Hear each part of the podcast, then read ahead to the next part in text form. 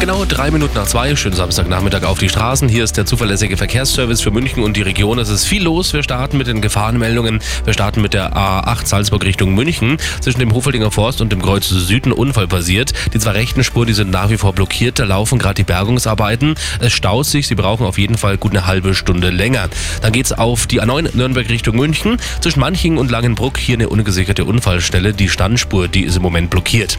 Dann die A94 München Richtung Passau. Zwischen Samdorf und Dagelfing. Hier immer noch ein Fahrradfahrer auf der Standspur. Extrem gefährlich. Dann haben wir die A95 dabei, Garmisch-Partenkirchen Richtung München. Zwischen dem Rastplatz Oberdill und Fürstenried, auch da hat es gekracht. Einen Unfall gegeben, rechte Spur immer noch blockiert. A96 Lindau Richtung München. Zwischen Landsberg Ost und Schöffelding auch hier ein Unfall passiert und die Standspur blockiert.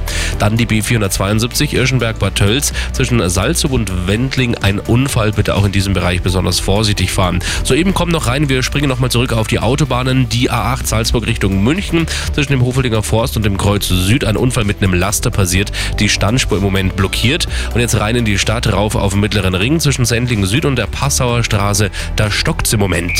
Der Verkehr, präsentiert von Kirschwerk